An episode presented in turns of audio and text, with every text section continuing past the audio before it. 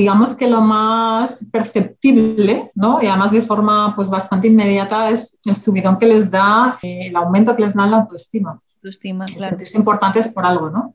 Decir, bueno, es que es un perro que me está escuchando, ¿vale? Que me atiende y además me pide cosas, ¿no? Y además reacciona cuando yo hago cosas. Hola y bienvenida, bienvenido a Vida Perra, el podcast de la comunidad Dog Friendly en la que aprendemos más sobre nuestros perros y disfrutamos de este camino a su lado. Soy Leticia y tengo a mi lado Mandarina con la que llevo compartiendo mi vida 6 años. Por ponerte un poco en contexto, Mandarina es una podenquita adoptada que llegó desde la protectora de Aranjuez como una casa de acogida y que ella se quedó en mi vida para siempre. Si quieres conocernos un poco más, puedes visitar nuestra web unavidaperra.com o nuestro perfil de Instagram unavidaperra.com, así todo junto. Hace un par de meses conocí gracias a Micaela, de Señor Perro, el proyecto RID Perros y Letras, un proyecto de lectura asistida con perros en el que ofrecen apoyo educativo y socioemocional a niños y niñas con necesidades educativas especiales o en situación de vulnerabilidad. Su objetivo es ayudarles a superar las desigualdades educativas agravadas por la situación provocada por la pandemia. Además, también trabajan con personas mayores dentro de su programa Mayores Muy Conectados, orientado a personas ancianas institucionalizadas en residencias. Su labor me pareció tremendamente valiosa y por ello me puse en contacto con Perros y Letras. Elena, directora, coordinadora e instructora de Perros y Letras, me ha abierto las puertas de este proyecto para conocer mejor tanto los programas que desarrollan como los beneficios que estos tienen para los usuarios y las usuarias. Hola Elena, bienvenida al podcast. Estoy muy feliz de tenerte aquí y poder hablar un ratito contigo sobre el proyecto RID, eh, Perros y Letras. Cuéntanos en qué consiste este proyecto. Bueno, nosotros eh, somos los representantes del programa RID en España como Perros y Letras. Eh, somos bueno, los que estamos autorizados por ITA, que son los creadores del programa RID, a, a desarrollarlo y ejecutarlo en España y a difundirlo principalmente. Eso quiere decir que nosotros formamos a todos los equipos eh, RIP que quieran actuar aquí en el territorio español y además eh, dirigimos toda la ejecución del proyecto en, todo tipo de ámbitos. Eh, principalmente lo que es en el ámbito escolar, que es nuestro, digamos, nuestro ámbito más natural de actuación, en bibliotecas, en residencias de menores, residencias de ancianos, lo que es en todos los espacios donde nos movemos. ¿En qué consiste principalmente? Pues bueno, RIP nació hace 20 años en Estados Unidos y es, eh, fue el primer programa eh, donde eh, se adiestraba un perro para que ayudara a los niños y niñas a leer. ¿no? luego se ha abierto, es decir, se orientó principalmente a la mejora de las habilidades lectoras para infancia, para alumnado, pero luego se ha visto que no solo para niños y niñas, sino que también puede ser para adolescentes, para personas adultas y para personas mayores. Es decir, que no hay una edad específica y determinada, sino que es, es, verdad que RIT es útil para todas las personas que tengan cierto interés o cierta motivación hacia la lectura o precisamente para aquellas que no lo tienen para crearse. ¿no? Entonces, nuestra tarea es la difusión del programa aquí en España. He visto que en vuestro equipo también hay perros adoptados.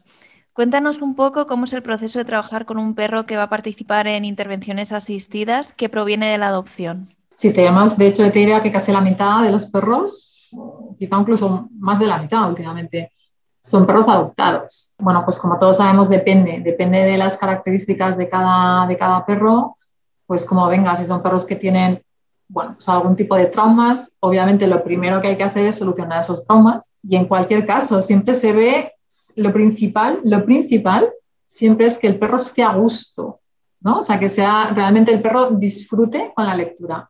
Quiero decir, que si en algún momento eh, se tiene un perro que pensamos que va a, leer y luego al final no lee, pues no pasa nada. Quiero decir, con ese perro no se trabaja y se acabó. Lo básico para, para nosotros es que realmente ese perrito disfrute. Es decir, eh, bueno, en el caso concreto de las adopciones, cuando se adopta el perro, pues hay un proceso, obviamente, de, bueno, pues de conocimiento mutuo ¿no? entre la familia adoptante y el perro y vamos viendo si realmente ese perro, pues eso puede estar a gusto, con, principalmente con niños y niñas, porque son nuestros usuarios, por de alguna manera, principales, sus lectores principales. Todos sabemos que las interacciones con niños y niñas no es lo mismo que con una persona adulta, entonces, lo principal es que ellos estén a gusto con los más pequeños. Si vemos que es así, que es posible, pues entonces, bueno, pues empieza a trabajar obediencia y demás, pero lo principal es que se adapte y que esté totalmente integrado en la familia. Esto es lo básico, lo básico. De hecho, siempre decimos para la gente que nos llama y demás, que nos dice, es que acaba de adoptar un perro y eh, pues es posible que sea eh, buen lector, bueno, con calma. O sea, mínimo seis meses de adaptación, mínimo. Y a partir de ahí ya hablamos y vemos si realmente pues, eh, puede, bueno, pues puede estar a gusto o no. Pero lo principal, lo básico que siempre decimos es primero adoptarlo, o sea, mételo, intégralo bien en la familia y una vez que esté integrado en la familia, luego ya hablamos con el tema de las adopciones. De hecho, yo ahora, bueno, ahora, hace dos años he adoptado también otro nuevo, se llama Miguelito. Miguelito es un pincher, bueno, es una mezcla un poco rara de pincher con algo más, debe tener. Y todavía no, no está preparado, porque es muy inmaduro. Entonces, bueno, pues con calma, pues ya veremos. Pues a lo mejor dentro de un año, pues puede ser, o quizá dentro de dos, es que no lo sé, no te puedo decir. Por eso te digo que todo es un proceso como muy natural, no forzamos nada. Entonces, pues en función de cómo él vaya madurando también, pues lo meteremos para leer o no. Ahora mismo sí que, bueno, ahora mismo con la pandemia no, pero antes de la pandemia sí que lo llevaba pues, a lo mejor algunos talleres, principalmente para que se fuera acostumbrando con, con los niños, ¿no? ¿Qué hacía? Pues como buen pincher, no para, con lo cual hay que esperar un poco a que baje de forma natural su nivel de actividad y cuando esté más tranquilita, pues entonces ya lo meteremos. Justo como no forzar al animal, sino integrarlo dentro de la familia, que esté a gusto y si luego está cómodo en las dinámicas, pues perfecto, ¿no? Exacto, sí. Es lo principal. O sea, la integración de forma natural dentro de la familia y una vez ya, pues, pero igual que con perros que vienen a lo mejor de, pues, de em, criadores o algo de esto, ¿no? También exactamente igual. O sea, eh, yo tengo, dos de mis perros son de criadores, cosa que es verdad que, bueno, que ahora prefiero claramente la adopción, porque es cierto que desde Estados Unidos nos decían que, que, a lo mejor el tema de las adopciones, pues que teníamos que mirarlo mucho y tal, ¿no? Entonces al principio estábamos como, bueno, vamos a ver un poco eh, cómo lo hacemos, ¿no? Pero luego nos hemos dado cuenta de que no tiene nada que ver, o sea, que un perro adoptado, pues lo que te decía antes, si hay una eh, buena integración, vamos, es un perro que puede estar absolutamente encantado, disfrutando como el que más, estando en colegios, ¿no? Con, el alumnado, con niños y niñas, sin problema. Entonces, en concreto, con uno de mis perros, que yo sí que lo cogí en criador, bueno, eh, lo cogí de aquella manera. Era un perro que iba a ser para determinado estamento y entonces al final eh, se quedaron sin fondos para cogerlo, me avisaron y dices, quieres este perro, porque al final no lo quieren. Bueno, pues me lo quedé yo, ¿no? Y este perro es un encanto de perro, pero tardé cinco años en poder leer con él, porque era súper inmaduro, era muy alocado, es encantador, es un labrador, como buen labrador es, bueno, pues es un poco pues, como son los labradores, muy infantiles, muy alocados, además muy extremados en muchas cosas, ¿no? Entonces, eh, es un perro fantástico, magnífico, es eh, súper sentido, amoroso, a más no poder, sensible, pero claro, su comportamiento con la gente era como que alegría extrema. Entonces, un poco, pues igual había que bajarle el nivel de activación. Entonces, bueno, pues se quedó obviamente sin hacer nada hasta los cinco años y pico, que ya vimos que podía a lo mejor pues estar cómodo ¿no? en, en la lectura. Y efectivamente, o sea, a los cinco años y pico, cuando le llevé a leer, encontró su sitio, totalmente, o sea, feliz, absolutamente feliz. Fue el momento adecuado para él. Y ahora, vamos, encantado de la vida. Qué bien. Bueno, dentro de Perros y Letras desarrolláis proyectos enfocados a distintos colectivos. Vamos a empezar hablando eh, del programa Perros y Letras, Leer para Crecer en Igualdad. Cuéntanos un poquito a quién va dirigido este programa y cómo se desarrolla una sesión dentro de esta iniciativa. Bueno, va principalmente dirigido a eh, niños y niñas con determinadas, como bien dice el, nombre, que están en cierta situación de vulnerabilidad. ¿no?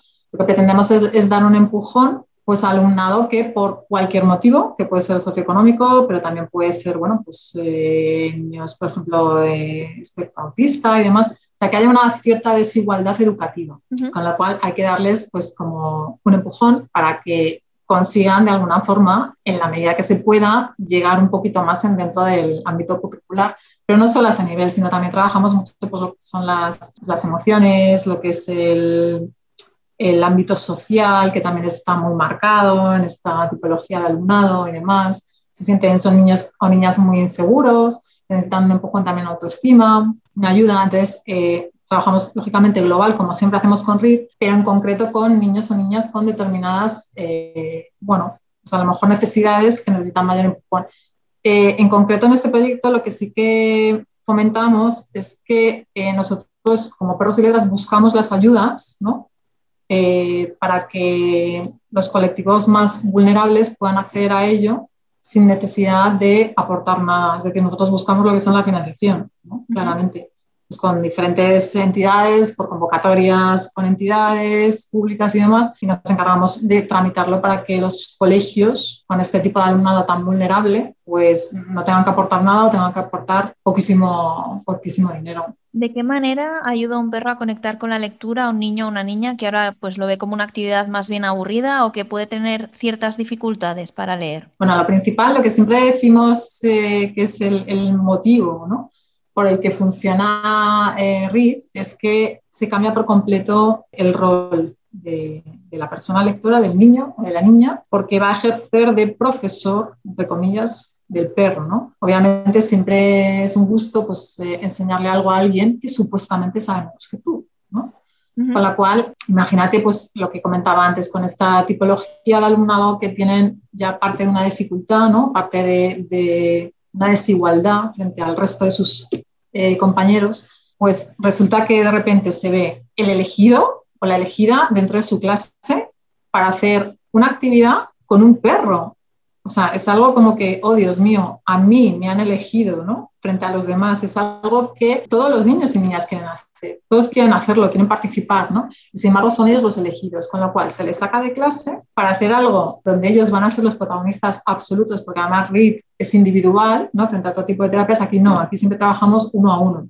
Y principalmente en colegios. Con lo cual, se lee en voz alta a un perro que te escucha porque obviamente está entrenado para escuchar, con lo cual ya es, de entrada te están escuchando a ti, que eres la persona importante. Puedes establecer la relación que quieras con el perro, es decir, en el sentido de que hay niños o niñas que se acercan mucho, que les tocan, están encima de demás, hay otros que mantienen más la distancia, que decir, ahí tienen libertad dentro de unos parámetros de respeto y demás que establecemos, pero sí que tienen libertad para establecer ellos la conexión, con lo cual también se sienten importantes porque también ellos en ese sentido van de alguna forma, bueno, pues estableciendo la relación que quieren, ¿no? Con lo cual también les, les estás dando ahí libertad para hacerlo.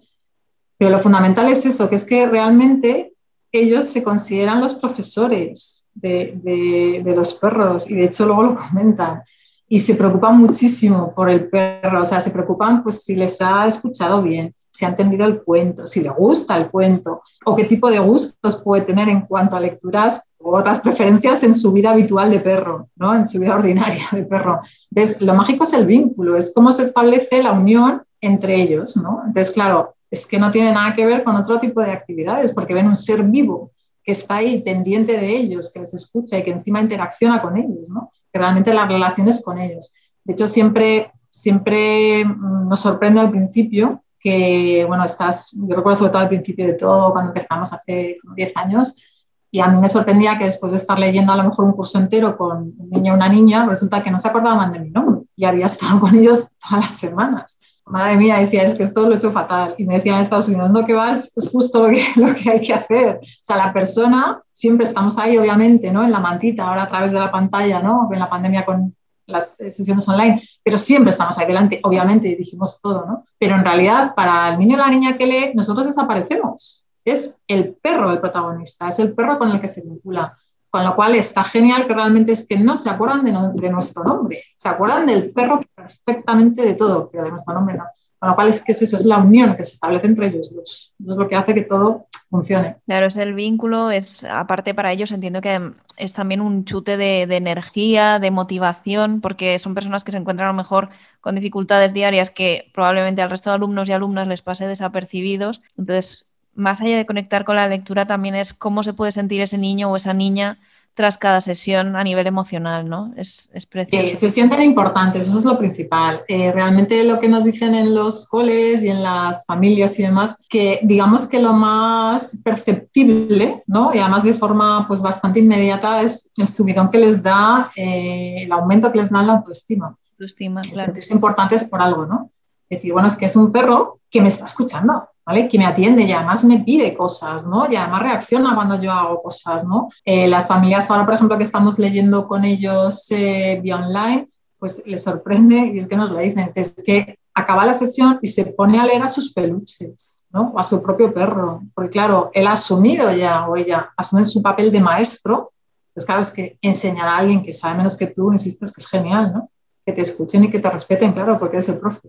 Entonces, claro, es que lo principal es el cambio que hay en la autoestima, el autoconcepto y demás. Que dices, bueno, soy más que antes, sé más que antes. ¿vale? Y encima hago una actividad que el resto de mis compañeros no pueden hacer porque yo soy el elegido en el cole, en clase. Les encanta.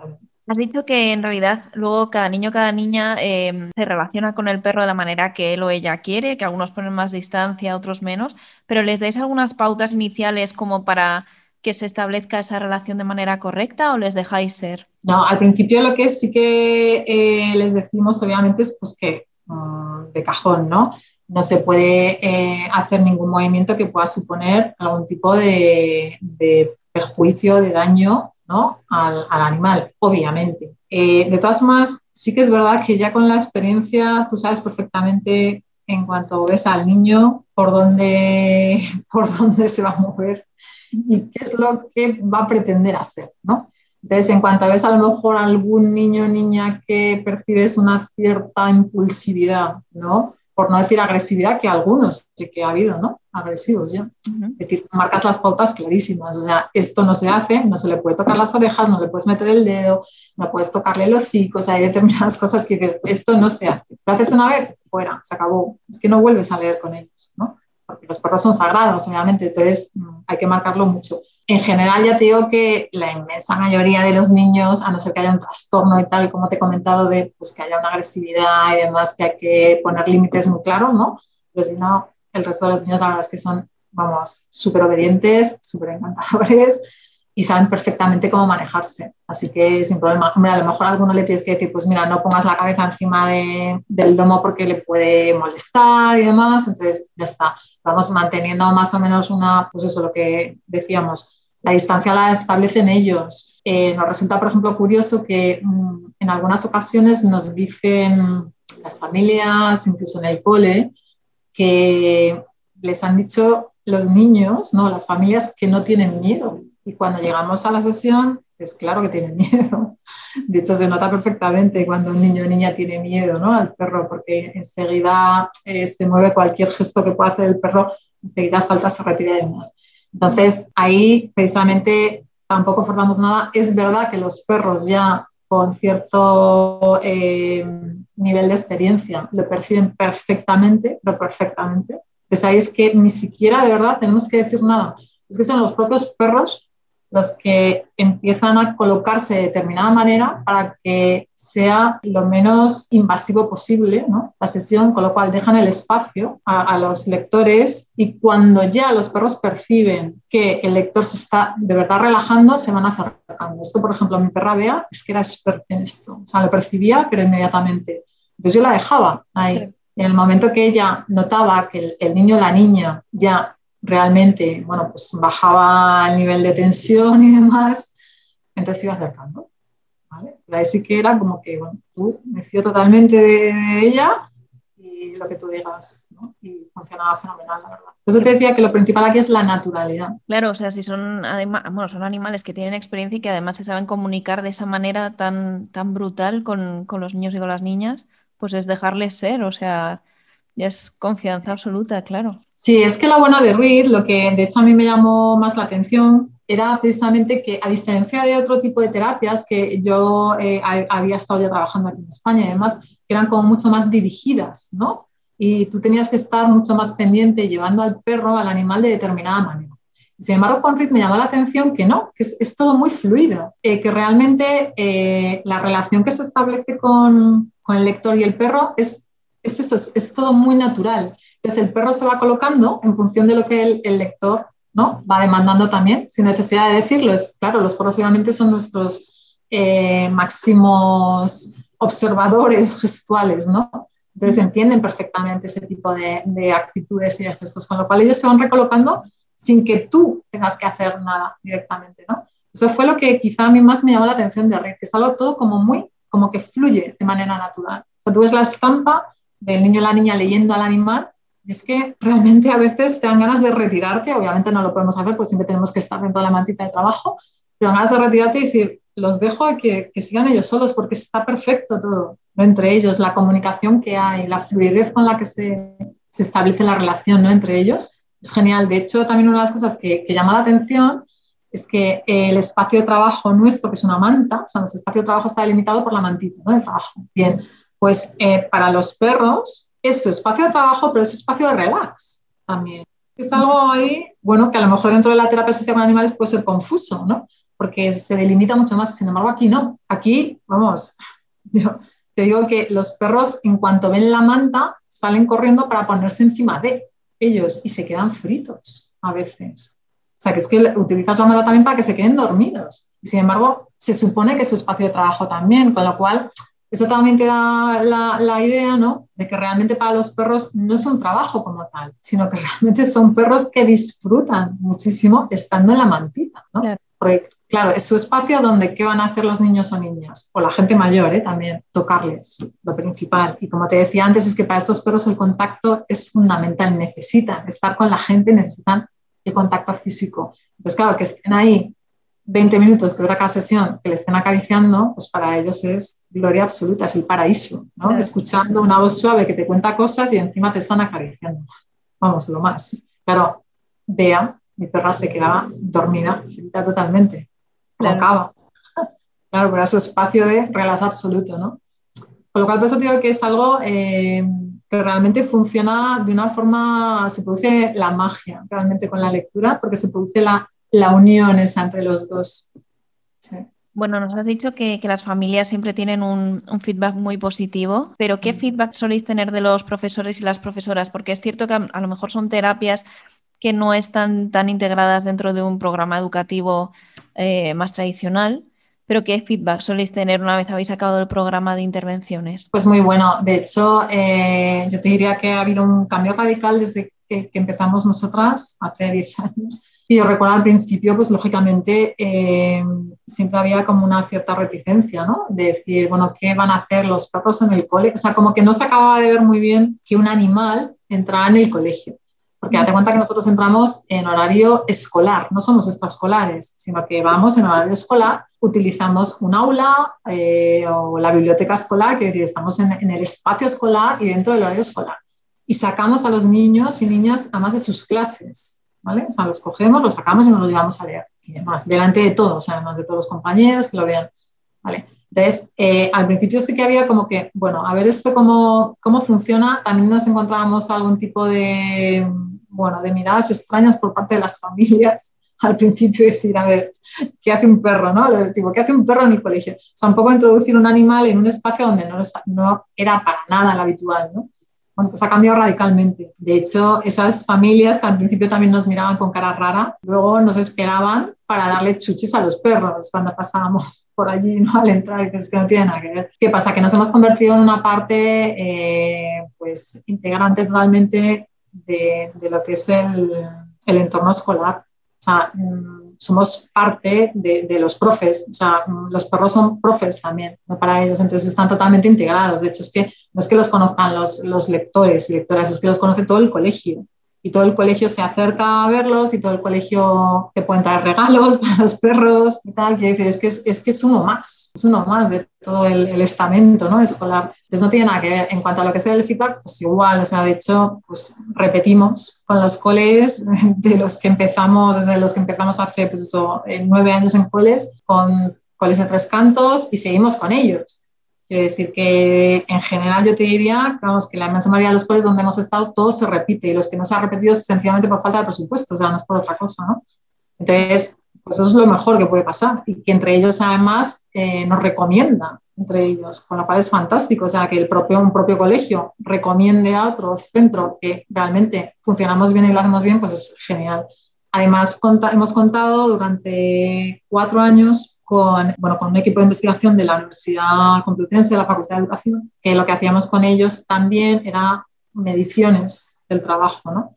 Que también, aparte de lo que nos dicen los colegios, que por supuesto están encantados, insisto, porque si no, no repetirían que todo, todo el feedback que hay es positivo, pero también queríamos una medición ¿no? con unos parámetros, eh, unos estándares pues, eh, objetivos, cuantificables y demás. Entonces, eh, este equipo lo que hacía era medir la evolución de los lectores en cuanto a autoestima y en cuanto a habilidades lectoras como tal. O sea, utilizando pues, una prueba que se llama el PROLEC, de autoestima, el Cooper Smith, adaptable y demás.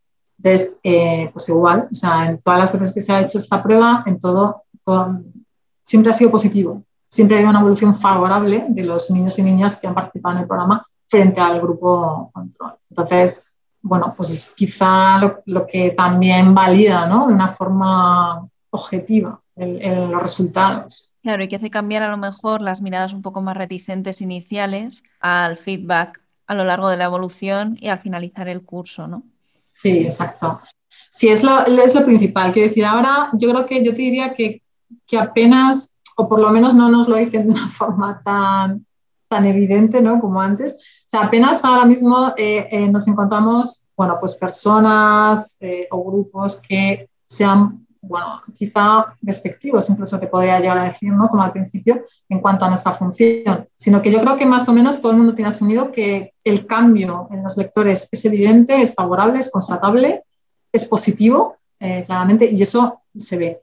Y aparte, es lo que te digo, o sea, dice, si, si alguno tiene algún, alguna duda en cuanto a esa alguna cuestión, dice, llama a tal colegio, o sea, es que tienes 50 colegios, 60 colegios para decir claramente cómo vamos, ¿no? Entonces no hay ningún problema. Ahora lo que nos estamos encontrando es que sí que hay reticencias en cuanto a eh, las sesiones online, porque como hemos cambiado eh, desde la pandemia a online todo, pues ahí sí que nos hemos visto algunos coles que dicen, no, online no, porque esto tiene que ser presencial y demás. Bueno, a ver, sabemos que efectivamente el tema online pierde lo que es el contacto físico, obviamente, pero sí que es verdad que sorprendentemente, de hecho nosotros somos las primeras asombradas, lo reconozco, funciona excepcionalmente bien. De hecho no pensábamos para nada, pero para nada que esto pudiera funcionar así, ¿eh? de verdad. O sea, esto eh, nos lo dicen hace un año, justo ahora que estamos en marzo, y nos dicen que tenemos que cambiar online y que va a funcionar bien, y yo te digo que era imposible, porque claro, todo lo teníamos eh, pensado para hacerlo presencial.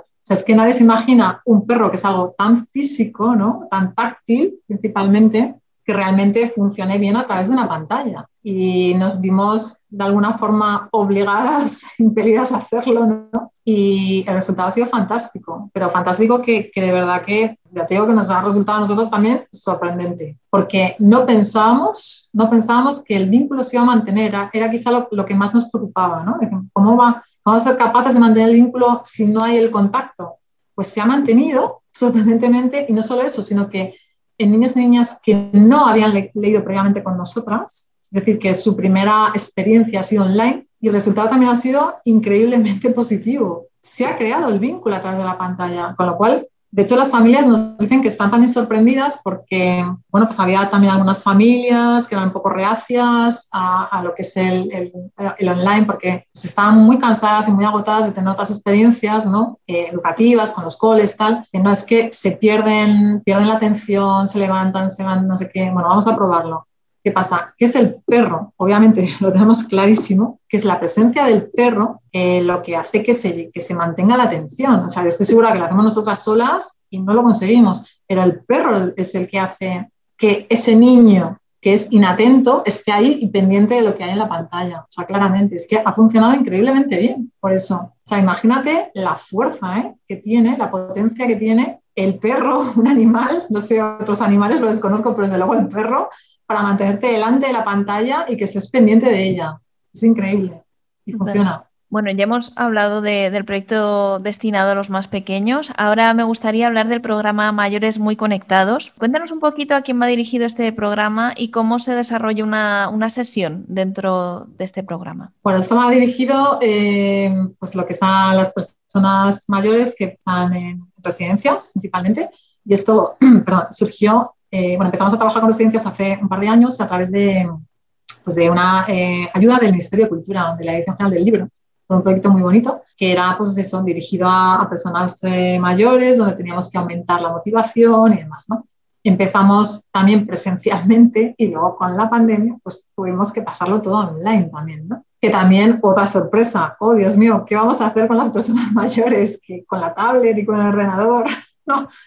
No están acostumbradas a este tipo de medios. Bueno, pues eh, continuamos con ellos online y también funciona sorprendentemente bien. Eh, lo que sí que hacemos es cambiar em, el escenario, por decirlo de alguna manera. O sea, con los niños eh, y niñas trabajamos como solemos trabajar habitualmente, que es en el suelo. O sea, ellos ven, nosotros habitualmente trabajamos en el suelo sobre una mantita de trabajo donde nos sentamos el lector o lectora, el perro y cada una de nosotros. Es decir, tres, tres seres que están allí en el, centro de lectura. Sin embargo, con los mayores obviamente no los vamos a bajar al suelo. Entonces lo que hacemos es que ponemos al perro encima de la mesa, ¿vale? Para que presencialmente estaba físicamente encima de la mesa, con lo cual la persona mayor podía acariciarle mientras estaba leyendo. ¿no?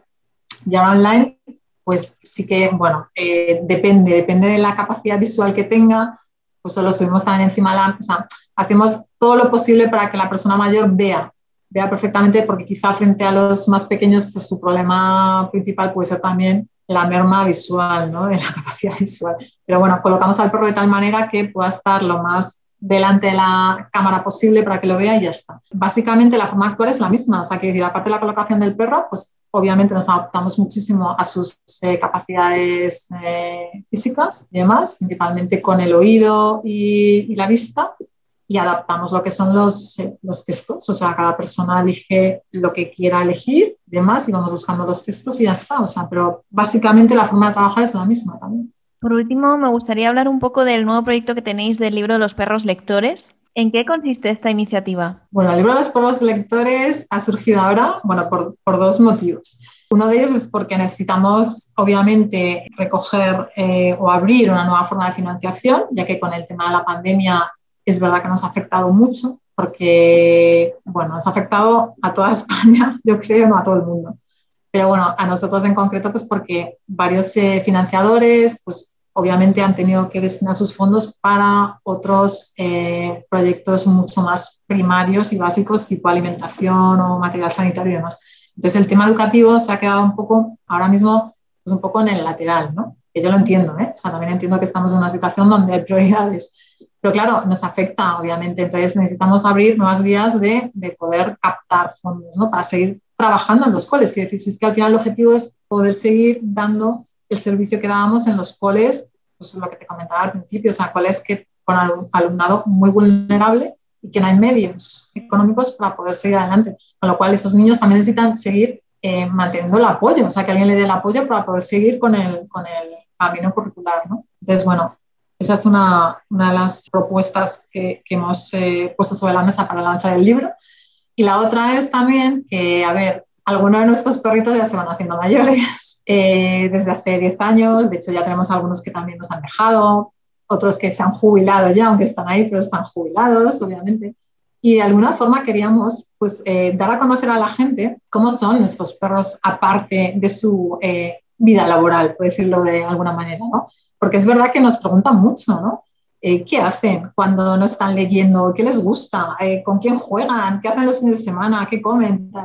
Entonces dijimos, bueno, pues a lo mejor es eh, también es muy apetecible pues hacer o recopilar historias sobre cada uno de ellos, donde de alguna forma pues todos los niños y niñas, pues no solo niños y niñas, también los mayores, pues nos preguntan todos, pues que puedan conocer algo más ¿no? sobre cada uno de los perros. Entonces pedimos a, todas las, eh, a todos los equipos de España que redactaran un, texto, que puede ser un cuento, un texto más, eh, bueno, digamos, lo que queríamos era reflejar de alguna forma cómo es el perro, ¿no? Detrás de, de, de, la lectura, qué es lo que hace.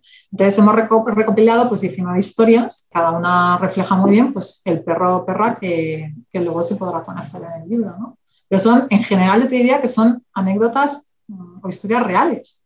Es decir, que van a, van a, pues van a enseñar, van a mostrar un poco realmente cómo es ese, el perro que hay detrás, ¿no? Entonces, yo creo que puede ser divertido. Además, con fotos, por supuesto, con las huellas. Hemos recopilado las huellas, la patografía de todos los perros, ¿no? Que también son preciosas y los tienen, bueno, yo creo que va a quedar, por lo, que nos están mandando ya, ¿no? A maquetadora y demás, y la ilustradora, pues yo creo que va a quedar realmente bonito. Sí, es un proyecto precioso porque además es lo que decías, ¿no? Que lo que se establece a través de las sesiones es el propio vínculo. Entonces, siempre quieres conocer un poco más acerca de ese animal, más allá de lo que ves en las sesiones, tanto los usuarios como las familias, porque entiendo que están muy agradecidos tanto al proyecto como al animal en sí también, ¿no? Sí, bueno, de hecho, de verdad que una de las cosas que más ilusión eh, nos está haciendo es que, bueno, como lo estamos eh, difundiendo mucho por redes sociales y demás, entonces, de repente han aparecido niñas, niños que hayamos leído con ellos hace ocho años.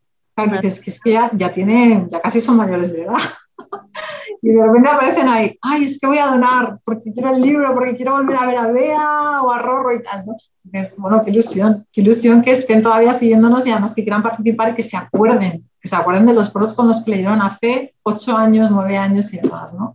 Por lo cual, bueno, pues quizá eso es lo, que, lo más eh, pues un poco más lo que más te puede emocionar, que decir, se acuerdan todavía de ellos y siguen ahí pendiente y quieren saber más y tenerlo ahí, ¿no? Como un recuerdo, ¿no? Para siempre. Sí, además esas cosas de pequeño estoy segura de que se van a acordar toda la vida porque es para ti es algo muy importante y bueno, a todas las edades, ¿no? Pero quizá de pequeño te, te marcan más, entonces entiendo completamente la reacción de decir, quiero saber cómo está Bea, quiero saber qué hace en su tiempo libre, quiero conocer más. Sí, sí, sí, claramente. De hecho, el otro día fue el, día 15 de febrero, es el cumpleaños de Bea, ¿no? De mi perrita pionera, la pionera, que cumplía 13 años, ¿no? Que 13 años ya es una, por supuesto, está jubilada y hace lo que quiere, como una señora mayor, hace lo que quiere. Y, tal. y bueno, ahora me levanta, va, o sea, va a su aire totalmente, ¿no? Pero claro, todo el mundo también, o sea, hubo muchísimas eh, interacciones ¿no? sociales como Bea todavía está ahí, pues claro, es que está ahí todavía. Yo me acuerdo cuando leía con mi hijo y tal, no sé qué. Entonces, claro, las madres también nos ponían mensajitos, ¿no? Qué bien, me encanta. Es que eso quizás es de, verdad que, se agradece un montón y te das cuenta del impacto que tienen los perros, ¿no? Es, es, que realmente te marca, te marca y te acuerdas de ellos, bueno, pues años después y dices, fíjate lo, esa perrita algodonosa, que era Beita, cómo ha influido en, luego en la vida de esa persona, ¿no? que todavía se acuerda de ellos y que incluso las madres se acuerdan. Es genial, me encanta. Totalmente. Bueno, el crowdfunding para lanzar el libro de los perros lectores está activo hasta el próximo 2 de abril. Si quieres participar en este proyecto, puedes hacerlo desde solo 4 euros Tienes toda la información en perrosyletras.com. De todas formas, dejaremos todos los enlaces en las notas del podcast para que te sea más sencillo ser partícipe de, esta iniciativa. Bueno, Elena, estoy segura de que quienes han escuchado esta entrevista van a querer tener más información acerca de, de perros y letras. ¿Cómo pueden encontraros y acceder a toda la información para colaborar en este proyecto? Pues a través de la página web, que es lo más sencillo, en perrosyletras.com y ahí tienen pues todo tipo de información, pero no solo del crowdfunding, sino que pueden ver a los perros, porque están todos los perrillos ahí, eh, tienen su pequeña sección, ¿no? Con las fotos y demás, con las personas también, con el equipo humano, pero la gente luego al final siempre se va a los perros, con lo cual pues ahí está y ven pues, todo lo que quieran saber a través de, ellos, sobre ellos, pues ahí lo tienen. Y luego el crowdfunding, pues igual, o sea, te aparece nada más salir ahora mismo la, web, te aparece ahí un mensaje donde pueden ver toda la información, porque por supuesto todos los donantes van a tener regalos. Eso lo tenemos clarísimo, que todo el mundo se merece su regalito por participar. Desde, desde el libro digital de los perros lectores hasta fotos de los perros que ellos decidan dedicadas, el libro físico, por supuesto, en papel, eh, patografiado, ¿vale? Con, la patita, con la huella también de los perros y demás. Quiere decir que, bueno, que en función de lo que donen y demás, pues pueden sus, sus recuerdos, sus regalos, que es lo que queremos al final, ¿eh? que todo el mundo tenga ahí su recuerdo de los perros lectores, claro, por supuesto. Pues muchísimas gracias, Elena. Ha sido un placer poder contar contigo, conocer más de cerca el proyecto RID Perros y Letras y estar charlando un ratito contigo de estas intervenciones tan maravillosas que hacéis a través de este proyecto. A ti, Leticia, muchas gracias, la verdad. Ha sido un placer hablar contigo. Igualmente. Y bueno, esperemos seguir adelante y esperemos que te vaya fenomenal con tu proyecto. Muchas gracias, igualmente. Ha habido una pequeña actualización desde que grabamos este episodio y es que desde Perros y Letras ya han conseguido la cantidad económica necesaria para hacer realidad su proyecto del libro de los perros lectores. De igual manera, puedes seguir colaborando con este proyecto. Todos los beneficios recaudados a partir de ahora irán destinados a desarrollar proyectos educativos dirigidos a niños y niñas en situación de vulnerabilidad.